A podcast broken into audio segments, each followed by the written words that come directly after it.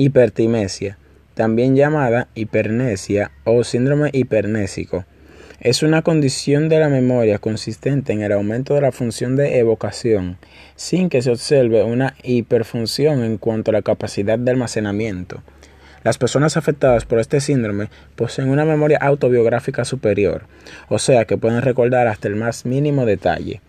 Los individuos de hipertimesia pueden recordar los acontecimientos que han experimentado personalmente. A una persona hipertimésica se le puede indicar una fecha y ésta describirá los hechos ocurridos ese día, incluso el clima y muchos detalles aparentemente triviales que la mayoría de la gente no sería capaz de recordar. Pueden recordar el día de la semana, cayó cada fecha, pero no son necesariamente calculadoras de calendario como las personas con autismo o síndrome de Savant. Sus recuerdos se limitan a los días de un calendario mental personal. La asociación mental se produce de manera automática y de forma obsesiva.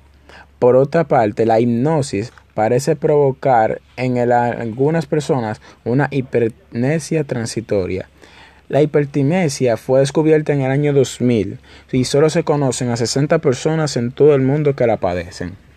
Se ha detectado múltiples casos de hipertimesia con seis estudios.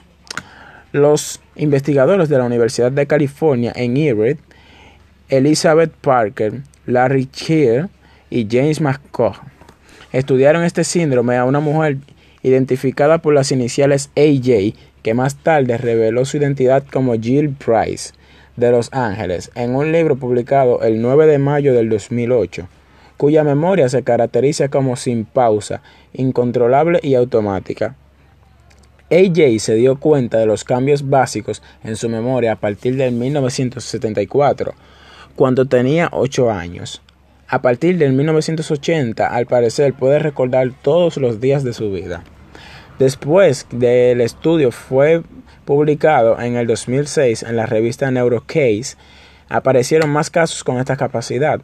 Hasta ahora solo se consideran tres casos como auténticos. Un hombre del estado de Wisconsin llamado Brad Williams y Rick Bayron del estado de Ohio. Un cuarto caso ha sido identificado solo por los investigadores. El neuropsicólogo ruso Alexander Luria documentó un caso inusual de la memoria en su libro La mente de un mnemotecnista. Un pequeño libro sobre la vasta memoria, un joven ruso, solo Solomon Serejevic, muy diferente al de Jill Price, AJ, quien podía memorizar cantidades prácticamente ilimitadas de información deliberadamente, mientras que Price no podía hacerlo. Ella solamente podía recordar la información autobiográfica y los eventos que había visto personalmente y en, las noticias. No era muy buena para memorizar cualquier cosa, según el estudio publicado en Neurocase. Sererevic también fue famoso como un, caso interesante de sinestesia. A medida de que la hipertimesia se va conociendo, más gente se anima a revelar que posee dicha característica.